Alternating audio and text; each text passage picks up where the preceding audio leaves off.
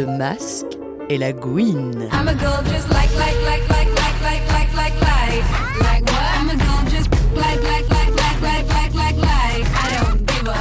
Bienvenue dans le masque et la gouine. Au programme, des lectures, une rencontre, une autrice et de la musique. Le Masque et la Gouine, l'émission qui dépoussière et lit à voix haute les classiques de la littérature lesbienne, PD et trans. Bon, on a un peu galéré. C'était un peu. Mais on est quand même parvenu à vous raconter des trucs. T'as réussi à régler le volume Il est où le livre Tu me dis quand tu Je rec vais peut-être emmener dans la salle de bain. par terre. Bah non, je pense par terre. Tu veux pas que j'augmente le truc sur le. Non, non, non, touche à rien.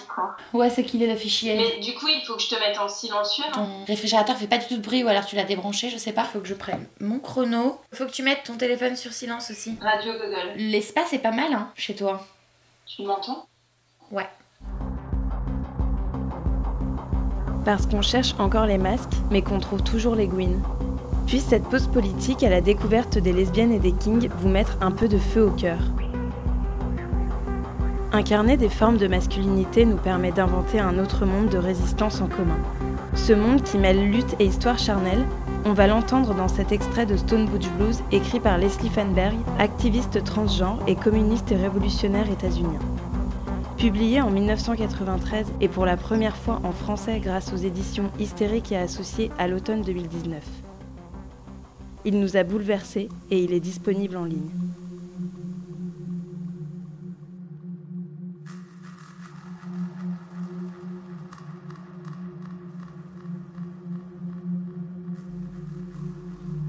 Chère Teresa, je suis allongée sur mon lit ce soir et tu me manques. J'ai les yeux tout gonflés. Des larmes chaudes coulent sur mon visage. Un violent orage éclate dehors, illuminé d'éclairs. Ce soir, j'ai marché dans les rues. Je te cherchais dans chaque visage de femme, comme je l'ai fait chaque nuit de cet exil solitaire. J'ai peur de ne plus jamais voir tes yeux rieurs et moqueurs. J'ai besoin de rentrer chez nous ce soir, Teresa. Je ne peux pas. Alors je t'écris cette lettre. Je me rappelle ce jour, il y a de cela des années, quand j'ai commencé à bosser à la conserverie de Buffalo, où tu travaillais déjà depuis quelques mois. Et je me rappelle de la manière dont tes yeux ont attrapé les miens et ont joué avec moi avant de me laisser partir. J'étais censée suivre le contremaître pour remplir des papiers, mais j'étais trop occupée à me demander de quelle couleur étaient tes cheveux sous le bonnet de papier blanc, et comment ça serait de les sentir sous mes doigts, une fois défaits et libres. Nous, toutes les îles, elles, les femmes masculines de l'usine, avons été folles de rage quand on a appris que tu avais été virée parce que tu n'avais pas laissé le chef du personnel te tripoter les seins. J'ai continué à faire le déchargement dans les hangars pendant quelques jours, mais j'étais un peu maussade. Plus rien n'était pareil une fois que ta lumière était partie. Le soir où je suis allée dans cette nouvelle boîte dans le West Side, je n'ai pas réussi à y croire. Tu étais là, appuyé contre le bar, ton jean trop moulant pour le dire avec des mots, et tes cheveux, tes cheveux défaits et libres. Je me souviens encore de ton regard. Tu me connaissais à peine. Tu appréciais ce que tu voyais. Et cette fois-ci, ma belle, on était sur notre terrain. Je pouvais bouger comme tu aimais et j'étais bien contente d'être sur mon 31. Tu danses avec moi? Tu n'as dit ni oui ni non. Tu m'as simplement taquiné d'un regard. Tu as resserré ma cravate, caressé mon col de chemise et tu m'as pris par la main. Tu avais déjà mon cœur avant même de bouger contre moi comme tu l'as fait. Tammy chantait Stand by your man et on remplaçait tous ces îles par des L dans notre tête pour que ça colle. Après cette danse, tu avais bien plus que mon cœur. Tu me rendais dingue et tu aimais ça. Et moi aussi. Je suis vraiment fière de n'avoir jamais frappé une autre bouche au cours de toutes ces années. Je les aimais elles aussi et je comprenais leur douleur et leur honte parce que j'étais comme elles. J'aimais les rides qui creusaient leurs visages et leurs mains, la courbure de leurs épaules usées par le travail. Des fois, je me regardais dans le miroir et j'essayais d'imaginer comment je serais à leur âge. Maintenant, je sais. À leur manière, elles m'aimaient aussi. Elles me protégeaient parce qu'elles savaient que je n'étais pas une butch du samedi soir. Ce genre de butch avait peur de moi parce que j'étais une elle stone. Si seulement elles avaient su comme je me sentais impuissante à l'intérieur. Mais les vieilles butch, elles, connaissait tout le chemin que j'avais à parcourir et aurait souhaité que je n'aie pas à l'emprunter parce qu'il fait trop mal.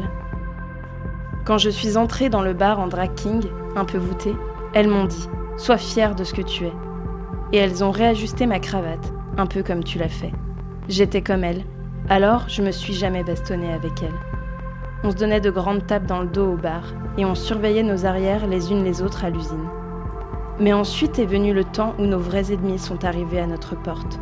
Horde ivre de marins, brutes dans le style Ku Klan, psychopathes et flics. On savait toujours quand ils entraient parce que quelqu'un pensait à arracher la prise du jukebox. On faisait toujours tout un petit oh quand la musique s'arrêtait et seulement ensuite on réalisait qu'il fallait relever nos manches. Quand les réacs s'amenaient, c'était le moment de se battre. Et on se battait, on se battait dur, femmes et butch, femmes et hommes, ensemble. Si la musique s'arrêtait et que dehors c'était les flics, quelqu'un la remettait et on échangeait nos partenaires de danse. Nous, dans nos costumes cravates, on se mettait par deux avec nos sœurs drag queens en robe et talons. Dur de se souvenir qu'à l'époque, c'était illégal pour deux femmes ou deux hommes de danser ensemble. Quand la musique finissait par être coupée, les butch s'inclinaient, nos partenaires femmes faisaient la révérence et on retournait à nos sièges, à nos amantes et à nos boissons, attendant d'être fixés sur notre sort. C'est là que je me souviens de ta main sur ma ceinture, sous ma veste de costume. Tu roucoulais à mon oreille. Laisse tomber, chérie. Reste avec moi, bébé, tranquille. Comme une chanson d'amour spéciale répétée aux guerriers qui doivent, pour leur survie, apprendre à choisir quelle bataille mener. On a vite compris que les flics mettaient toujours leur camion juste devant la porte du bar et ils laissaient des chiens menaçants pour nous empêcher de sortir. On était pris au piège. Tu te rappelles de cette soirée où tu es resté avec moi à la maison quand j'étais tellement malade? Cette soirée-là, tu t'en souviens, je pense. Les flics avaient embarqué la plus stone des butch pour la détruire en l'humiliant. On a entendu dire qu'ils l'avaient déshabillée lentement devant tout le monde et qu'ils avaient ri d'elle alors qu'elle essayait de cacher sa nudité. Plus tard, elle s'est pendue. La loi disait qu'on devait porter au moins trois vêtements féminins. Nous n'avons jamais changé de vêtements, pas plus que nos compagnes drag queen. On savait, et toi aussi, ce qui allait arriver. Pour pouvoir survivre à ça, on avait besoin de garder nos manches retroussées et nos cheveux ramenés en arrière. On avait les mains menottées dans le dos, tu les avais menottées devant. Tu défaisais ma cravate, déboutonnais mon col et touchais mon visage. Je voyais sur le tien la douleur et la peur pour moi, et je te chuchotais que tout allait bien se passer. On savait bien que ce n'était pas vrai. Je ne t'ai jamais dit ce qu'ils nous faisaient, une fois en bas. Les traves dans une cellule, les stone butch dans une autre. Ils traînaient nos frères hors des cellules. Ils les giflaient et les frappaient. Ils menottait le poignet d'un frère à sa cheville, ou ils l'enchaînaient le visage contre les barreaux. Parfois, on croisait le regard de la victime terrorisée ou de celle qui allait suivre, prise dans l'angoisse de la torture, et on disait doucement Je suis avec toi, mon chou. Regarde-moi, ça va aller. On va te ramener chez toi. On ne pleurait jamais devant les flics. On savait qu'on était les suivantes. La prochaine fois que la porte s'ouvrirait, ce serait moi que les flics allaient traîner dehors et attacher, bras et jambes écartés sur les barreaux. Est-ce que j'ai survécu? Je pense que oui mais seulement parce que je savais que j'allais pouvoir te retrouver à la maison. Il finissait par nous relâcher, le lundi matin, les vêtements chiffonnés, en sang, besoin d'une douche, blessé, apeuré. Tu me faisais couler un bain avec de la mousse qui sentait bon. Tu me sortais un caleçon blanc et un t-shirt propre. Puis tu me laissais seule pour laver la première couche de honte. C'était toujours pareil. Je me mettais en slip, puis j'avais à peine passé mon t-shirt par-dessus ma tête que tu trouvais une raison d'entrer dans la salle de bain pour prendre ou ramener quelque chose. D'un coup d'œil, tu mémorisais les blessures sur mon corps, les coupures, les coups, les brûlures de cigarettes. Plus tard au lit, tu me tenais avec douceur, me caressant partout, là où j'avais été blessée. Tu savais tous les endroits où j'avais mal, dedans comme dehors. Tu ne cherchais pas à me séduire ni à m'exciter, parce que tu savais bien que je n'avais pas assez confiance en moi pour me sentir sexy. Mais petit à petit, tu flattais mon amour-propre en me montrant combien tu me désirais. Tu savais que ça allait te prendre à nouveau des semaines pour ramollir la pierre. Ce soir, je me souviens de la fois où j'ai été embarquée seule dans un coin louche. Je n'avais pas les trois vêtements féminins sur moi. Ils ont tellement serré les menottes que j'en ai presque pleuré. Puis, avec un rictus, Le flic a descendu sa braguette très lentement et m'a ordonné de me mettre à genoux. D'abord, j'ai pensé, je ne peux pas. Ensuite, j'ai dit à haute voix, non, je ne le ferai pas. Je ne te l'ai jamais dit, mais quelque chose a bousculé en moi à cet instant. J'ai appris la différence qu'il y avait entre ce que je ne pouvais pas faire et ce que je refusais de faire. J'ai payé le prix fort pour cette leçon. Quand je suis sortie de cellule le lendemain matin, tu étais là. Tu avais payé la caution. Pas de poursuite, ils ont juste pris ton fric. Tu avais attendu toute la nuit dans le poste de police. Tu priais pour ne pas m'entendre hurler. Je n'ai pas hurlé. Je me rappelle quand on est sorti sur le parking. Tu t'es arrêté et tu as doucement mis les mains sur mes épaules en évitant mon regard. Tu as délicatement frotté les traces de sang sur ma chemise et tu as dit ⁇ Je n'arriverai jamais à enlever ces taches ⁇ Je savais exactement ce que tu pensais. C'était une manière étrange et douce de dire ou de ne pas dire ce que tu ressentais. Tu as conduit jusqu'à la maison avec ma tête sur tes genoux pendant tout le trajet, en me caressant le visage. Tu as fait couler le bain, sorti mes sous-vêtements propres, tu m'as mise au lit, en me prenant tendrement dans tes bras. Plus tard, cette nuit-là, je me suis réveillée et j'étais seule dans le lit. Tu étais en train de boire à la table de la cuisine, la tête dans les mains. Tu pleurais. Je t'ai prise fermement dans mes bras et je t'ai serrée contre moi. Tu t'es rappelé les bleus sur ma poitrine et tu t'es mise à pleurer encore plus fort en sanglotant. C'est ma faute, je n'ai pas su les arrêter. À ce moment-là, j'ai su que tu comprenais vraiment ce que je ressentais dans la vie. Étouffée par la rage, me sentant impuissante, incapable de protéger ni moi ni celle que j'aimais le plus, et toujours à lutter pour me défendre, encore et encore, refusant d'abandonner. Je n'avais pas les mots pour te dire ça à l'époque. J'ai juste dit C'est bon, ça va aller. Et on a souri ironiquement de ce que je venais de dire. Je t'ai ramené à notre lit et je t'ai fait l'amour du mieux que j'ai pu, vu l'état dans lequel j'étais. Tu savais qu'il ne fallait pas essayer de me toucher cette nuit-là. Tu as juste passé les doigts dans mes cheveux et crié et crié encore. Quand la vie nous a-t-elle séparés, ma douce guerrière? Pendant plus de vingt ans, j'ai vécu sur ce rivage solitaire, me demandant ce que tu devenais. Est-ce que tu essuyais ton maquillage des samedis soirs dans la honte? Est-ce que tu frémissais de rage quand des femmes disaient ⁇ Si je voulais un homme, j'irais avec un vrai ?⁇ Est-ce que tu es dans un bar lesbien, lorgnant du coin de l'œil la plus bouche des femmes de la salle? Est-ce que tu es avec des femmes qui ne saignent qu'une fois par mois quand elles ont leurs règles? Est-ce que tu penses encore à moi dans la nuit froide? Mes côtes me font encore mal de mon dernier passage à tabac. Je n'aurais jamais pu survivre aussi longtemps si je n'avais pas connu ton amour. Encore maintenant, ton absence me fait souffrir, et j'ai tellement besoin de toi. L'orage est maintenant passé. Il y a une lueur rose dans le ciel. Je me rappelle les nuits où je te baisais profondément et lentement, jusqu'à ce que le ciel soit précisément de cette couleur-là. Je dois arrêter de penser à toi, la douleur me dévore. Je dois expulser ton souvenir, comme une précieuse photographie sépia. Bonne nuit, mon amour.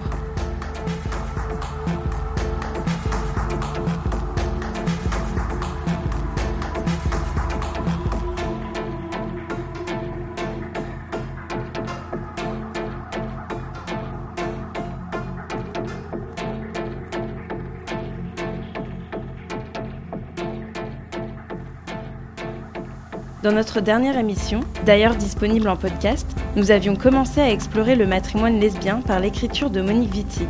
Ce soir, on va se pencher avec Licky Maguire sur une nouvelle partie de la maison des lesbiennes et de notre histoire commune. Cette maison est invisible et se révèle donc parfois difficile d'accès. Mais ici, on espère vous la rendre plus claire. On va tout simplement commencer par invisibiliser donc nos extensions féminines. Bourges, vendredi 14 octobre, atelier Drag King, dirigé par Little King Victor et Indra. Donc on va simplement en fait se bander les seins.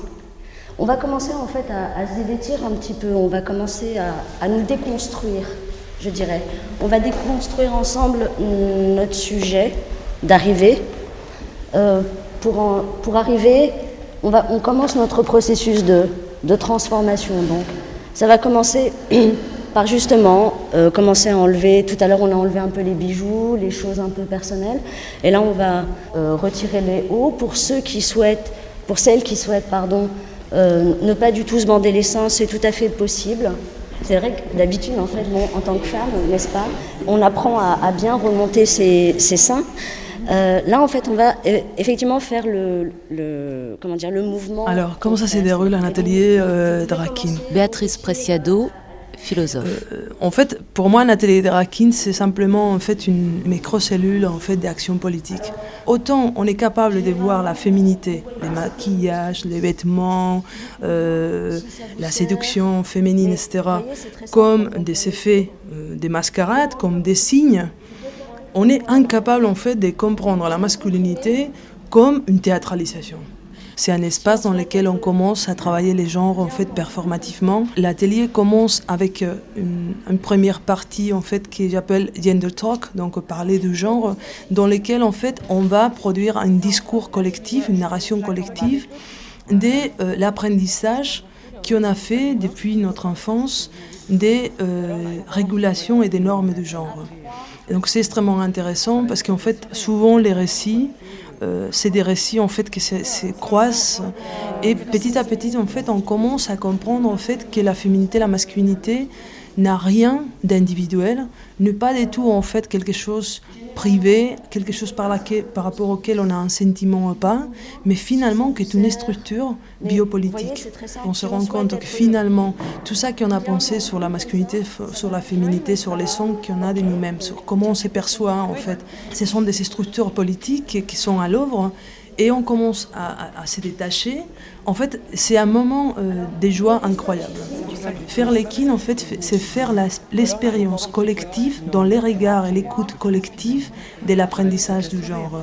Et ça, c'est un grand moment en fait des joies politiques. En fait, c'est un moment des, des- où, si vous voulez, en fait, toute cette fiction normative des genres, en fait, à un moment donné, ça tombe et on commence à comprendre en fait qu'on peut construire autrement. Si ça ne nous amène pas à en fait une autre manière de s'approprier les corps, une autre manière de vivre la sexualité, une autre manière d'affronter la différence, où on s'est dit finalement oui effectivement c'est des fictions et à partir de ce moment-là on peut commencer à travailler différemment avec ces fictions. Tu prends de la place.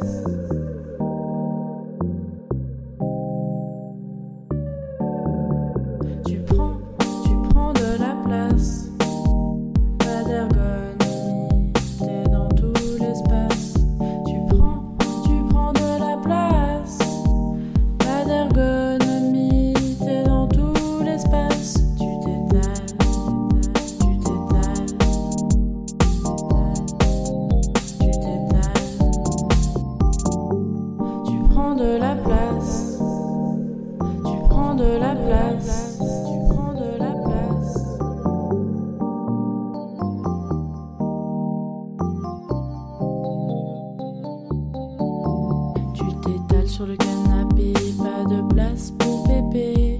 Désolé, je ne suis pas désolée. Qui mangera la dernière bouchée? Je ne vais pas te proposer car j'ai faim de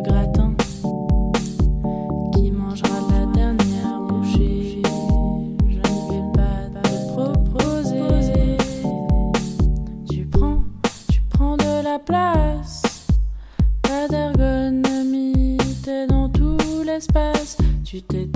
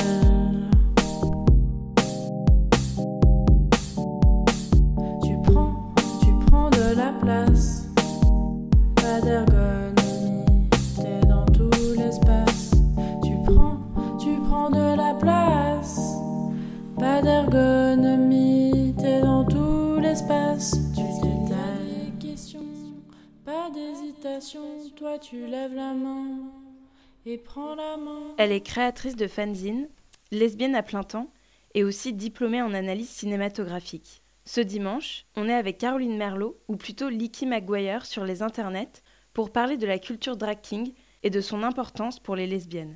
Du coup, euh, Licky McGuire, on va parler avec toi de la culture drag king. Et donc, est-ce que tu peux nous dire comment euh, historiquement est née cette culture et comment est-ce qu'elle est apparue en France? Historiquement, le king, du coup, c'est un peu une pratique en cascade. Donc il faut partir des États-Unis, à New York euh, principalement. Ça s'est diffusé euh, au début des années 90. Euh, ça s'est diffusé ensuite à Los Angeles, San Francisco, dans les grandes villes, mais majoritairement New York, c'était le point de départ. Donc c'était à la base des concours de butch dans les bars de Gwyn, les butch donc les lesbiennes masculines, qui mesuraient entre elles leur passing au travers d'un concours. Donc à quel point elles pouvaient passer pour des hommes. Euh, à partir de 96, la pratique elle a évolué. On a eu des artistes euh, de la performance qui sont arrivés euh, dans cette pratique et qui ont un peu changé la donne, dont Diane Thor, qui était à l'origine d'un atelier King qui s'appelait Man for a Day, donc homme pour un jour. Et dans ces ateliers, on apprenait à se kinguer, donc c'est-à-dire d'adopter des signes classés comme masculins, et on apprenait à se les approprier. Donc du coup, qu'est-ce qu'on fait dans les ateliers de King en général? Euh, bah, On apprend à se coller des faux poils, à se dessiner une barbe, à se dessiner euh, des attraits euh, au travers du maquillage qui permettent de grossir le visage, de le rendre plus émacié, on va dire. On apprend à faire des fausses bites avec des capotes remplies de coton, on apprend donc des gestuels, on adopte des gestes, des comportements, des regards. Donc tout ça, ça fait partie de l'atelier. Euh, ensuite, en France, il faut attendre le début des années 2000 pour que la pratique se répande un peu. Et euh, cette pratique française, on la doit majoritairement à Paul Preciado, qui revenait de New York et qui a amené dans ses bagages euh, les ateliers de Diane Thor. Et donc du coup, à Paris, on a commencé à mettre en place tout doucement en 2000-2003 euh, des ateliers comme ça et qui ont permis à des personnes de devenir un peu des emblèmes king de la scène parisienne. Euh, donc par exemple, on a Louis Deville, qui est assez connu, Euh, et ensuite euh, la vidéaste Chris Lag, qui a créé un documentaire qui s'appelle Parole de King. Mais là, maintenant, depuis deux ans, voire trois ou quatre ans maximum, on a vraiment un véritable tournant. Donc ça explose en fait. Où le drag devient pas démocratique parce que c'est pas une question de démocratisation, c'est une question de visibilité plus large. Mais cette visibilité, elle se fait au travers de quoi? Ben, D'une espèce de superstarisation, on va dire. Et donc tout le monde veut un peu sa petite part de, de scène, on va dire. euh, alors que c'est pas forcément à la base l'élément principal. La performance et la scène sont pas vraiment euh, des actions euh, centrales euh, dans le King. L'idée base, c'est vraiment de déjouer des archétypes masculins. Donc, euh, enfin, de jouer avec des archétypes, des archétypes masculins, pardon. Euh, donc, du coup, voilà, euh, là pour l'instant à Paris, on a euh, une grosse scène qui est assez prédominante, qui s'appelle la King's Factory, qui se fait à la mutinerie, tous les derniers mercredis du mois. Et euh, les créateurs euh, de la soirée sont donc euh, Jésus la Vidange et Thomas Occhio. Et donc ensemble, ils ont créé donc cette scène qui permet donc à des bébés kings d'arriver. Et par exemple, Jésus la Vidange a mis en place l'année dernière un très gros concours king, le premier gros concours king de Paris. Et c'est un de ses fils euh, qui a gagné. Là, pour l'instant, euh, aux États-Unis, euh, c'est bon, c'est la superstarisation, on est en plein dedans. Mais en France, on y arrive tout doucement. Il y a une deuxième vague, on va dire, du King. Alors moi, j'ai peur qu'on arrive dans une espèce de d'hypercapitalisation, comme pour les queens, très néolibérale, voilà. Mais on verra vers quoi on va, on, va surveiller le mouvement et on verra ce que ça donnera. Ok, et donc après ce petit historique euh, aux États-Unis et en France, comment est-ce qu'on peut définir un drag king? Est-ce que tu peux euh, mieux nous expliciter ce que c'est qu'un drag king? Alors, définir le king. Euh, je vais donner la définition la plus succincte possible. C'est une définition qu'on doit à Judith Jack Alberstam, spécialiste en études lesbiennes et qui a vu un peu naître le mouvement aussi aux États-Unis. Donc, qui écrit à la fin des années 90 Un drag king est usuellement une femme qui porte un déguisement. Ce déguisement est accepté et reconnu comme masculin et performe donc de façon théâtrale dans ce même déguisement. Donc, selon cette définition, le drag king, c'est un peu le pendant inverse de la drag queen. Mais ceci dit, c'est un pendant inégal parce que la pratique a pas le même sens. Euh, pratiquer euh, donc euh, la masculinité n'a pas le même potentiel, on va dire, spectaculaire euh, que pratiquer la féminité. C'est une pratique beaucoup moins vieille et ensuite, bah, tout simplement, ça n'a pas la même visibilité. Voilà, on n'a pas de chef drag king comme les drag queens ont une espèce de chef. chef de file, on va dire, comme RuPaul. Donc du coup, le king, c'est surtout, avant tout, une manière de dénaturaliser les comportements masculins, enfin dits masculins. Donc on dénaturalise, c'est-à-dire on les moque, euh, on les tourne au ridicule, on les sublime aussi parfois. C'est une forme d'imitation en fait, mais euh, qui est placée ailleurs que dans juste une imitation euh, parfaite. Il y a plein de masculinités différentes qui sont mises en place dans les scènes King. Ça peut aller du mâle blanc classique, hégémonique, par exemple le mécanicien, le pompier, le flic, le prêtre, etc. Ou alors des masculinités racisées qui vont jouer sur d'autres registres et qui vont jouer sur complètement d'autres euh, postes, on va dire, euh, que, que les masculinités blanches. Donc du coup, on a beaucoup de choses qui se mettent en place et chaque king va d'une façon ou d'une autre puiser dans son bagage personnel pour raconter quelque chose au travers de cette masculinité qu'il met en avant. Comme je le disais dans ma réponse précédente, en fait, euh, il y a plusieurs euh, phases d'acquisition du masculin et elles sont vraiment différentes selon les kings. Donc euh, certains vont utiliser du maquillage pour sculpter leur visage, d'autres vont utiliser des perruques, des faux poils, certains vont aussi jouer sur beaucoup d'artifices de mise en scène avec vraiment des vrais costumes, des choses très très travaillées, et d'autres qui vont juste faire du lip sync, d'autres qui vont réciter des textes, réciter de la poésie, chanter jouer de la musique. Donc voilà, il y a un panel de rapports au spectacle qui diffère selon, euh, selon les kings. Pour certains, c'est juste un personnage, donc on diffère bien la lesbienne du king. Pour d'autres, ça fait vraiment partie de leur identité de lesbienne. Par exemple, je parlais de Jésus la vidange euh, tout à l'heure. Jésus, pour moi, enfin pour lui également, hein, mais on ne le genre jamais au féminin. Jésus, c'est Jésus, c'est il. C'est selon ce que le, king veut mettre en avant, ce que la personne veut mettre en avant, et euh, si ça fait partie de son identité ou pas, si ça fait partie de son identité publique, on va dire, sociale. Donc voilà, euh, d'une autre part, il faut aussi amener une petite précision.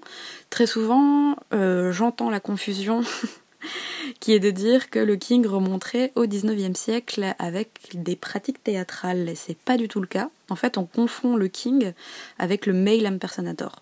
Le male impersonator, c'est un numéro de théâtre dans lequel des femmes chantaient euh, dans les vaudevilles en Angleterre et aux États-Unis et elles étaient habillées en bourgeois. Donc c'est la fameuse image du dandy avec la fine moustache, le tuxedo, tout ça.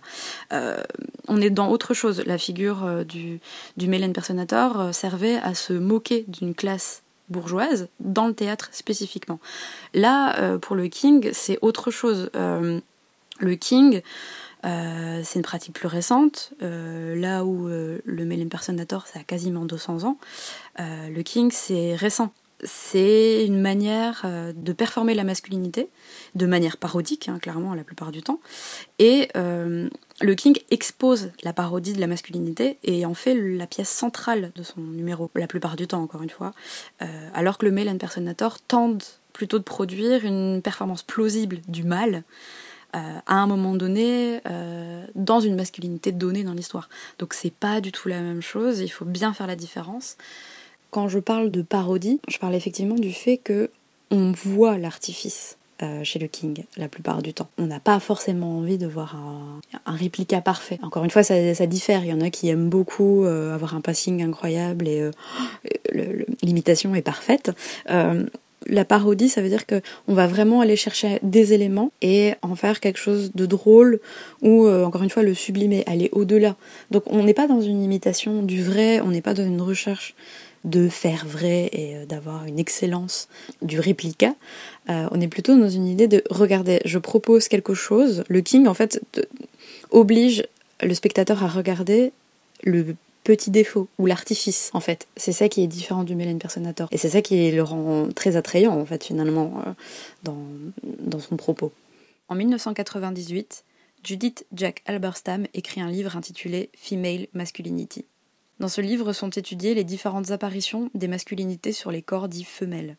En passant en revue la culture butch femme chez les lesbiennes, ou encore l'existence de la stone butch, Alberstam dresse également le portrait très fidèle de la naissance du drag king aux États-Unis. Dans un paragraphe intitulé Masculinité dénaturalisée, Alberstam s'essaie avec humour à une comparaison plutôt surprenante. L'auteur vient expliquer les dynamiques du drag king avec la fonction du chien de berger dans le film Babe. Même s'il porte à rire, ce parallèle entre chien et homme, entre cochon et drag king, est pourtant étonnamment clair et fonctionne parfaitement. Albert Stam explique cette comparaison en ces termes. Le film raconte l'histoire d'un petit cochon qui veut devenir chien de berger, car d'une part, il se rend compte que tous les cochons de la ferme finissent par être mangés, et d'autre part parce qu'il a été élevé avec des chiens et qu'il s'identifie facilement à eux. Babe raconte le triomphe de la fonction sur la forme, notamment lorsque Babe s'avère être un meilleur chien de berger que le chien de berger lui-même. Pourtant, Babe imite à peine le chien, ou n'essaie pas de se transformer physiquement en chien. Cependant, il s'approprie sa chiennitude. Il en apprend les fonctions et il les performe. Là où le chien de berger en chef présume sa totale supériorité sur les moutons, Babe, lui, refuse en fait de construire une nouvelle hiérarchie ou de préserver des hiérarchies supposément naturelles. Au contraire, Babe démontre sa volonté et sa capacité à rassembler et montre un profond respect pour le troupeau. Et du coup, cette parodie de masculinité dont tu nous parles, comment est-ce que cette culture euh, drag king s'ancre dans notre culture lesbienne, historiquement et actuellement? C'est-à-dire que c'est un ancrage bien spécifique. Euh, pour l'instant, il y a une espèce de guerre.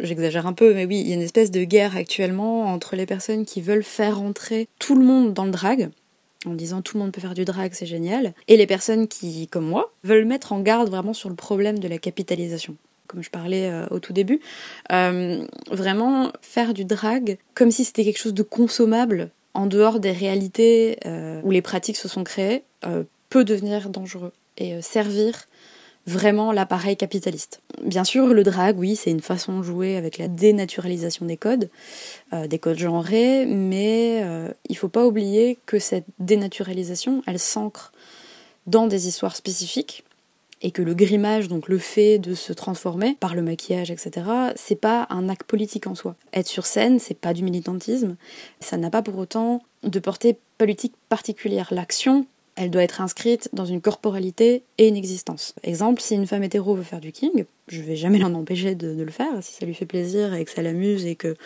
ça peut lui permettre de découvrir euh, une masculinité qu'elle ne peut pas euh, vivre en général, euh, oui, tant mieux. Mais euh, par contre, je vais pas considérer son action comme quelque chose de queer. Pour moi, être un king, c'est avant tout avoir vécu vraiment la réification de son être tout entier, au rang moins que rien. C'est avoir fait face justement au fait je suis lesbienne, je ne suis pas une femme. Pour reprendre les mots de Wittig, donc c'est d'avoir été la mauvaise femme, le mauvais genre. Je pense que donc du coup il y a un lien très concret entre le fait d'être king et le fait d'être lesbienne, euh, de par sa naissance dans les lieux Gwyn, hein, tout simplement, et ensuite parce que le drag king, c'est avant tout une manière d'adopter une masculinité, encore une fois, qu'on a refusée à la classe des femmes, qu'on lui a refusé de pratiquer et dans laquelle on l'a différenciée. De plus, il y a vraiment une tendance à vouloir, euh, à vouloir croire que toutes les personnes qui sont en marge vont automatiquement être politisées et comprennent que ce qu'elles produisent, c'est politique. Alors que non, c'est complètement faux. Euh, Il y a des kings qui vont juste dire qu'ils font ça pour le fun. Il n'y a pas de discours derrière. Donc c'est pour ça que j'insiste sur le fait que euh, y a une nécessité de pas dissocier la lesbienne du king. Euh, je sais que parfois, oui, je suis très intransigeante sur le sujet et je crois que beaucoup de personnes n'aiment pas ou n'aimeront pas ma façon de considérer les choses, mais euh, j'ai un profond désaccord avec les scènes actuelles qui tentent de dire oui c'est cool, même les mecs cis peuvent faire du king. Non, s'il vous plaît non. Euh, là il y a une véritable capitalisation de la culture lesbienne si on fait ça, on la vide de son contenu, euh, on envahit on va dire en quelque sorte la maison des lesbiennes. Cette maison qui est quand même un lieu, un toit sous lequel il y a une cohésion, euh, c'est un lieu sécure. Et je pense que sortir le King, le vider de son contenu et n'en faire qu'une espèce de carapace sans prendre en compte qui ils sont. En fait, le, le problème, c'est qu'on veut faire d'une pratique quelque chose de queer, alors que ce sont les gens qui l'incarnent, qui le sont. Euh, une pratique, ça reste une pratique et euh, elle n'a pas de fonction particulière. Euh, ce sont les gens qui l'incarnent qui en font quelque chose. C'est très très important et je pense que les gens n'arrivent pas à voir la différence et en font quelque chose, encore une fois, de consommable. Euh, il faut qu'on sorte vraiment de ça parce que sinon on va arriver au point où euh, ça pourra être euh, quelque chose ou c'est quelque chose de toute façon déjà qui est capitalisable, euh, notamment chez les drag queens, il y en a partout, on les voit dans des clips, euh, on en fait des, des espèces de d'étendards euh, d'ouverture libérale et qu'on est dans autre chose que du politique là. On est dans autre chose que des politiques euh, anticapitalistes queer. Parce que comme en drag queen, c'est les hommes qui se transforment théâtralement en femmes en choisissant les caractéristiques et comportements souvent exagérés. Euh, nous, on va appliquer ce même principe, mais aux hommes. Parce que c'est pas à réduire l'expérience de l'homme à un truc si stéréotypique et si simple. Non, les hommes sont aussi divers et profonds que nous les femmes, mais peut-être un petit peu moins. Mais euh, nous, autant de drag kings, c'est pour explorer l'expérience de le comportement et les attitudes physiques et euh, gestuelles qui sont stéréotypées de dominance masculine. C'est aussi un apprentissage de soi, c'est justement tu comprends comment ton corps il fonctionne, comment tu bouges, comment ta place dans l'espace, elle définit aussi ta place euh, dans un collectif, euh, dans la société, tu vois. Évidemment c'est à la fois politique, ça reste fun, bien sûr c'est sur scène, c'est un espace clos, mais c'est des choses que finalement j'applique aussi dans la vraie vie en fait. En faisant du drag ça m'a amené à accepter ma féminité au quotidien dans la vraie vie me rendre compte que c'est des choses qui sont tellement poreuses, c'est des codes, on peut en jouer. Donc ouais, si moi j'ai envie d'être euh, d'être un mec le lundi, bah, je me sentirai comme un mec, et si j'ai envie d'être une fille le mardi, bah, je me sentirai comme une fille, et voilà quoi. Ce soir je suis Gabrielle. Euh, moi je suis un mec, j'aime les meufs en fait, euh, les meufs ça me plaît et je suis un peu un coureur de jupons, on peut dire ça comme ça ouais. Là c'était un bon moment, un bon moment, ben, paradoxalement un bon moment entre filles en fait quoi.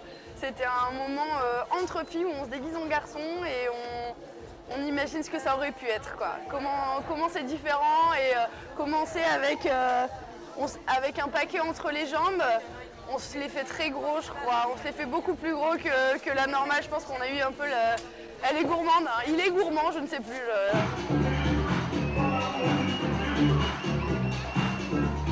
Et du coup, cette culture lesbienne king, qu'est-ce qu'elle représente pour toi justement?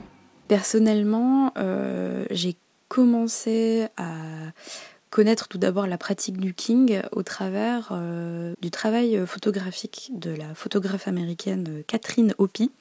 Catherine Opie, du coup, c'est une butch lesbienne qui a fait énormément de portraits de butch et de drag king ces 20 dernières années. Et en fait, euh, quand j'ai découvert ça en tant qu'étudiante, je me dis waouh, attends, c'est des lesbiennes à moustache, qu'est-ce que c'est Donc du coup voilà, ça a commencé à me travailler à ce moment-là. Mais sinon voilà, en tant que telle, oui, je, suis euh, spectatrice euh, et publique euh, du King depuis 2017-2018. Et oui, ça correspond au moment où ma propre compagne s'est mise à en faire en fait. Son personnage qui s'appelle Judas la Vidange, c'est le fils de Jésus la Vidange. Et et du coup, voilà, pour moi, ce personnage, ce, Judas, est devenu une espèce de moteur. Ça m'a donné envie d'en savoir beaucoup plus sur le lien entre le lesbianisme et le king. Si je prends l'exemple de ma compagne, euh, vu que c'est plus proche de moi, pour elle, le king, c'est vraiment une manière d'être, ce qu'elle n'a pas le droit d'être dans la vie, on va dire, euh, normale, entre guillemets. Et c'est aussi une manière d'avoir un pouvoir sur son image. Pouvoir se kinguer, c'est euh, vraiment avoir la possibilité d'accéder à quelque chose que le monde social extérieur te laisse pas être parce que t'es censé être une femme. T'es pas censé avoir une moustache, t'es pas censé jouer ce type d'attitude, etc. Donc du coup, c'est une manière aussi de s'apprécier un peu plus, de s'aimer aussi un peu plus. Petite anecdote euh, assez mimi, du coup, quand, quand le costume en entier est revêtu et que la moustache est terminée, ben, euh, dans le miroir, voilà, moi je capte directement ce petit sourire qui se fait à lui-même. Euh, parce que voilà, c'est un vrai sentiment de satisfaction. Je me rends compte à son contact que ce kingué, c'est vraiment un acte libérateur. C'est très constitutif pour une lesbienne qui a envie de s'exprimer sur son identité. Donc moi, en tant que meuf de king, ben, j'ai pu côtoyer et tisser des liens avec une communauté de lesbiennes qui a vraiment réussi à me faire ressentir ça et qui a réussi aussi à me faire euh, sentir incluse dans quelque chose qui est plus grand que ma seule individualité. Donc je ne suis pas juste moi Caroline lesbienne, je suis une partie intégrante de cette espèce de famille en fait. Et euh, personnellement, voilà, moi j'ai jamais senti le besoin de me kinguer euh, parce que j'ai pas ce désir de jouer avec la masculinité. Euh, moi je suis plutôt dans le spectre femme, on va dire, de, la lesbienne. Je joue beaucoup plus avec ma féminité, je la développe aussi uniquement en contact de lesbienne et que en lieu lesbien ou en contexte lesbien. Par exemple, les soirées King, bah, pour moi, euh, c'est une occasion. Si je suis avec Judas, euh, enfin, du coup, ma compagne, je vais jouer à fond la carte de la madame au bras de son mari. Euh, un peu femme trophée. Mais voilà, ça, ça me correspond, ça m'amuse beaucoup. C'est une manière aussi à moi de performer ma féminité. Avec le maquillage, avec les décolletés, euh, les talons, etc. On est vraiment sur un archétype qui me plaît énormément en fait. Et que j'ai l'occasion uniquement d'être dans ces contextes-là. C'est vraiment les seuls endroits, les soirées King ou les soirées lesbiennes, où je peux être hyper féminine, hyper sexuelle, mais sans que je sois traitée comme un objet euh, de manière générale comme ailleurs. Euh, je vais être un sujet, je suis une lesbienne parmi les autres. Donc voilà, il y, a des jeux de rôle, il y a des jeux de, séduction, c'est sûr, avec des masculinités et des féminités, mais il faut bien comprendre qu'elles se placent ailleurs que dans des dynamiques hétérosexuelles. On est décentralisé de ça. On est dans un ailleurs qui est euh, bien plus complexe que les jeux binaires hétérosexuels.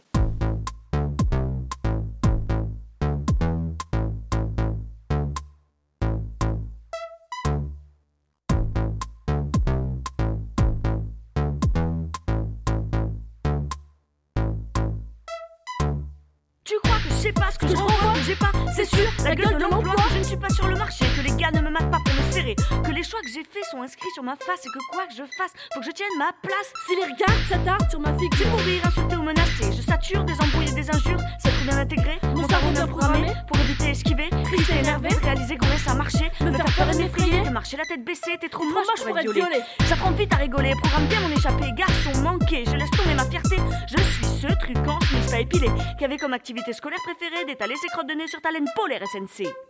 Je suis la moche du lycée qui t'a kické dans l'escalier. Tu dois te souvenir, connard, de mes grands caterpillars. Une fois trop, tu t'es moqué. À ton tour d'être humilié, scié, cloué, plié. Rappelle-toi, t'étais gland, on n'était pas bien grand. J'avais déjà branlé, t'avais pas encore éjaculé. Comme Scrooge et Malcolm, j'étais pas dans la norme, regarde geek et décalé. Dans mes histoires d'elfes, barré. Une sorte de pipin avec une grosse paire de seins. C'est en terre du milieu que je retrouverai les miens. Et c'est dans ton pavillon de banlieue que tu retrouves tes gamins. T'es très fier de ton salaire, t'as fait plaisir à ta mère et ta grande question de l'année. On réserve vous pour cet été Ta vie fait pas rêver, mais merci de cotiser, d'attiser ma colère. de Rester fier et chipère, ma vengeance et ton ennui quand mes envies sont assouvies. Avec ma gueule spéciale, fédération radicale, je te débouche tes oreilles mieux que de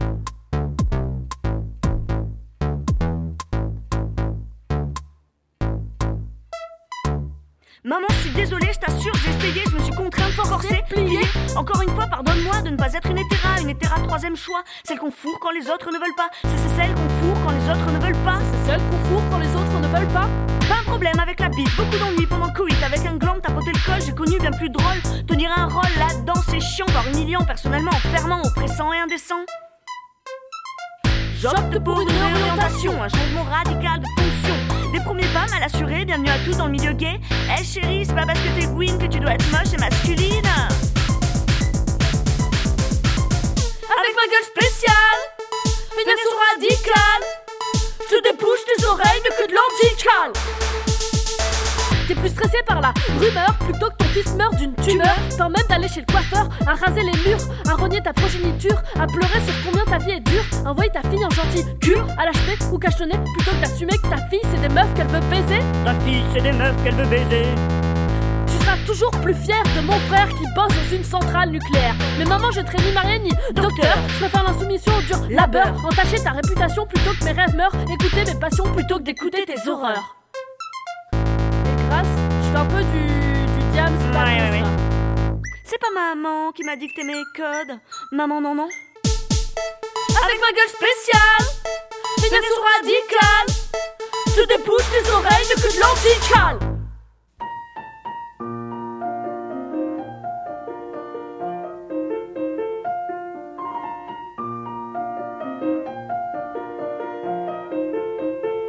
Il fut un temps dans un espace discontinu, un espace dispersé au travers des continents, où les lesbiennes n'étaient pas des femmes.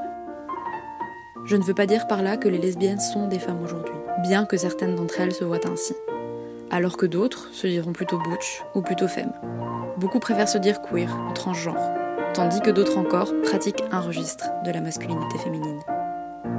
Il y a donc un grand nombre d'options autodéfinitionnelles pour les lesbiennes aujourd'hui. Mais à cette époque, à laquelle je fais allusion, si les lesbiennes étaient quelque chose, c'était cela, pas des femmes. Dans cet extrait d'un texte intitulé Quand les lesbiennes n'étaient pas des femmes, la philosophe italo-américaine Teresa de Lauretis revient sur la force innovante de la pensée de Wittig, c'est-à-dire son désir politique d'annuler la classe des femmes, et ce au travers de l'existence lesbienne. Puisque les lesbiennes ont refusé le contrat hétérosexuel et sa hiérarchie, elles ne sont de fait pas des femmes, elles sont en dehors de ce qui est défini par la classe des hommes. Les lesbiennes ne sont donc pas des femmes, elles sont excentrées et définissables uniquement à l'intérieur des codes qu'elles ont conçus, par et pour elles-mêmes.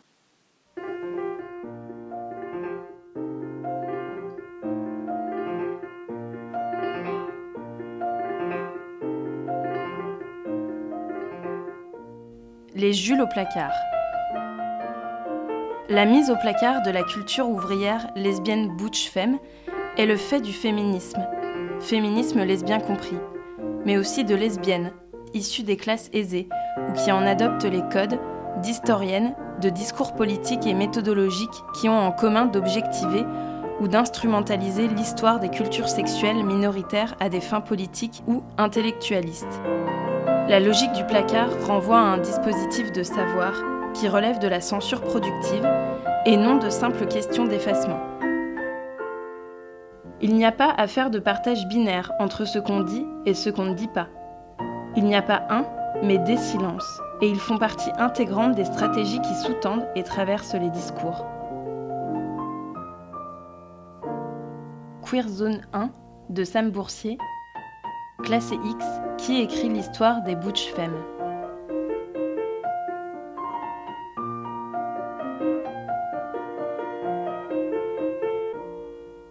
Si vous voulez en savoir plus et lire le passionnant travail de Licky Maguire, n'hésitez pas à la contacter sur les réseaux. Elle explique tout ça très bien dans ses fanzines. Et après une pause musicale, on aura la chance de t'entendre en lire quelques extraits.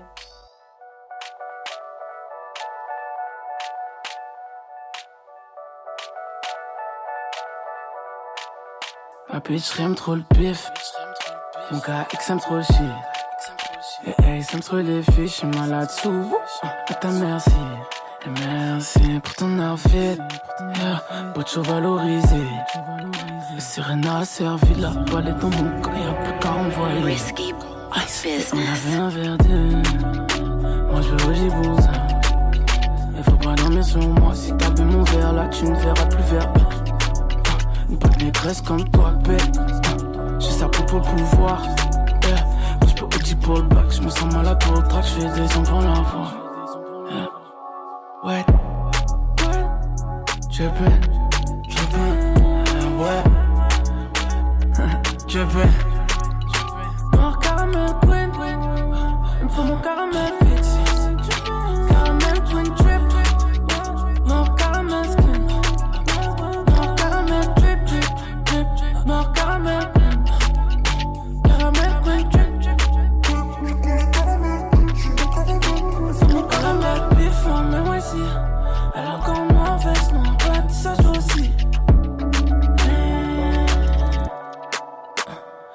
Ma bad bitch from ici.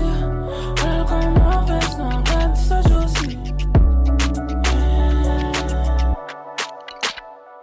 Obi, Obi, ça boule comme QB.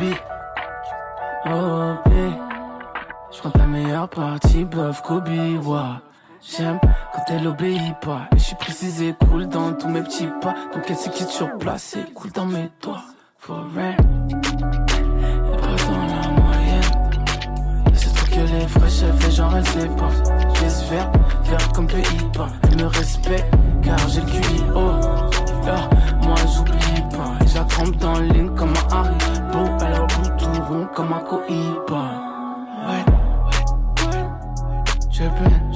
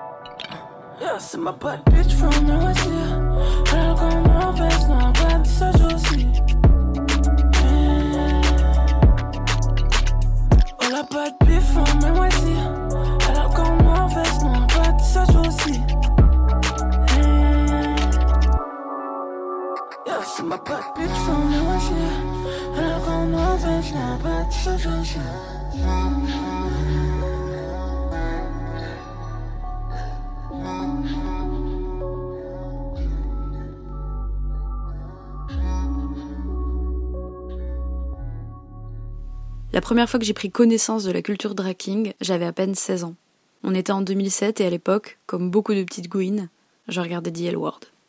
M'est apparu alors le seul personnage drag king de la série, Ivan, qui courtise largement Kit. Cheveux longs en catogan, attirail de cow-boy charmeur, mécanicien, la panoplie complète m'a fait dérailler. Non seulement je prenais conscience de la mise en place d'une masculinité différente, créée par quelqu'un d'autre qu'un homme, mais j'apprenais aussi l'existence d'un morceau de cette histoire lesbienne qui ne m'avait jamais été montré jusqu'ici. En tant que lesbienne ayant vécu toute mon adolescence dans un village au milieu de nulle part, la difficulté d'accéder à ces savoirs, ces connaissances et ces histoires demeure réelle. Cela oblige à mettre en œuvre des efforts considérables, des lectures, des recherches internet, des rencontres en ligne, pour pouvoir ne serait-ce qu'avoir une miette de sentiment d'appartenance. L'idée d'écrire sur cette culture king m'est venue justement du manque de reconnaissance de ces cultures lesbiennes dans la littérature francophone. Quand bien même cette littérature existe, elle n'est pas forcément accessible à toutes. Il m'a donc semblé évident qu'il était urgent de se réapproprier ces contenus et d'essayer de les rendre peut-être plus lisibles et plus intelligibles. Nos propres histoires nous échappent. On nous empêche de les lire, de les écrire, de les rendre visibles aux yeux du monde. Il s'agit donc de revenir sur ce qui est laissé pour compte, ce qui ne se voit pas, ce qui ne s'entend pas, et surtout ce qui est inécoutable pour la majorité hétérosexuelle. Il s'agit de prendre nos histoires en main, de les remettre au centre de nos discours, mais surtout de conserver par la transmission cette mémoire collective. Car si nous, nous ne le faisons pas, qui le fera? Nous les lesbiennes, nous avons inventé nos propres rôles, nos propres jeux de séduction. Nos rapports au corps et au désir divergent. On n'imite pas un modèle préexistant. En fait, on s'en débarrasse et on recommence. On le fait en mieux. Même si nos existences sont impossibles à cerner pour la masse hétérosexuelle, il est plus qu'important de parler de ces territoires que nous traversons et de ces lieux communs qu'il nous appartient de chérir, sans jamais avoir à les justifier. Extrait d'usine Kings de Licky Maguire. I'll beat that bitch with a hit. I'll beat, I'll beat, I'll beat, I'll beat, I'll beat that bitch with a hit. I'll beat that bitch with a hit. I'll beat that bitch with a hit. I'll beat, I'll beat, I'll beat, I'll beat, I'll beat that bitch with a hit. I'll beat that bitch with a hit. I'll beat that bitch with a hit. I'll beat, I'll beat, I'll beat, I'll beat, I'll beat that bitch with a hit. Um, uh, excuse me, uh, would you mind to pump? どっち?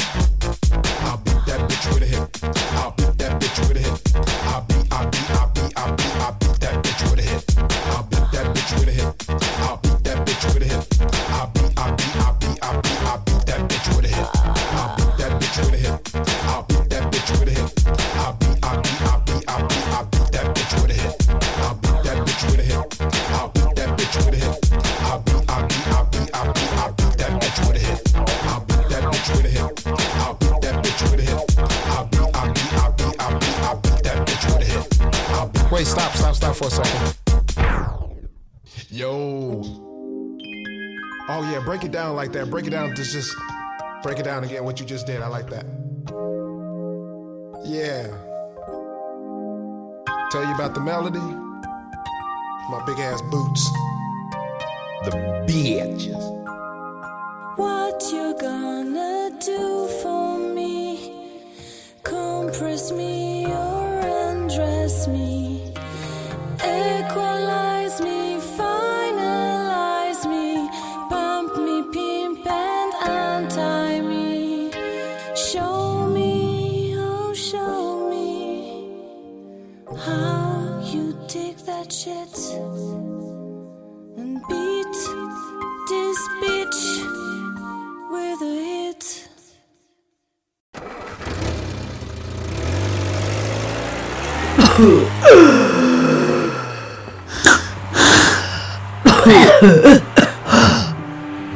Asthme et féminisme, chronique littéraire de textes de meufs avec très, très, très peu de ponctuation.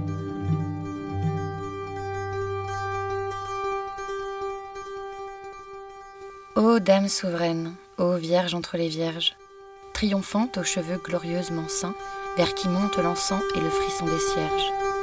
Puisque tant, les doigts joints et les genoux ployants, viennent pleurer leur mal au pli de votre robe, moi je ne serai pas qui raille et se dérobe, je lèverai vers vous mes regards incroyants.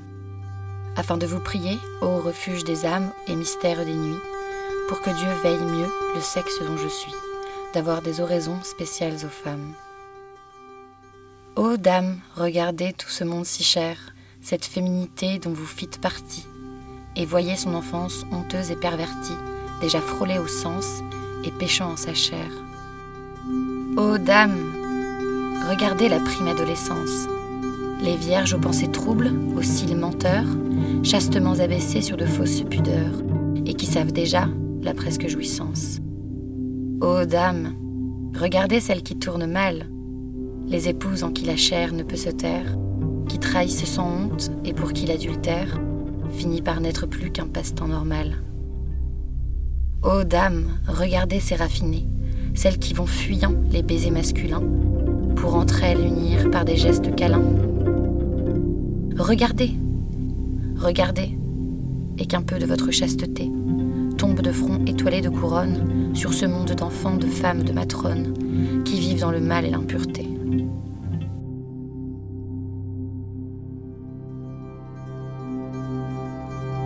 Litanie féminine.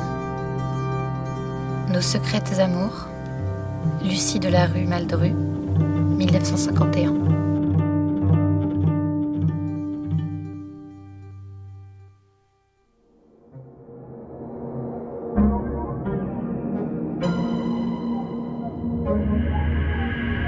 Merci à toi, Caro, d'avoir enregistré dans ta cave.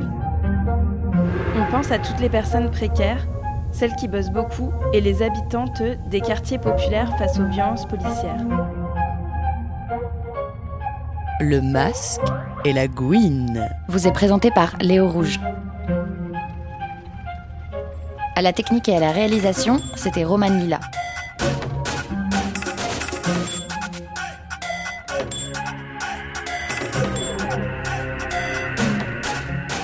Ça vous a plu?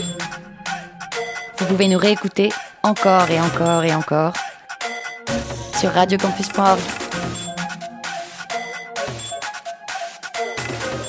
sais plus.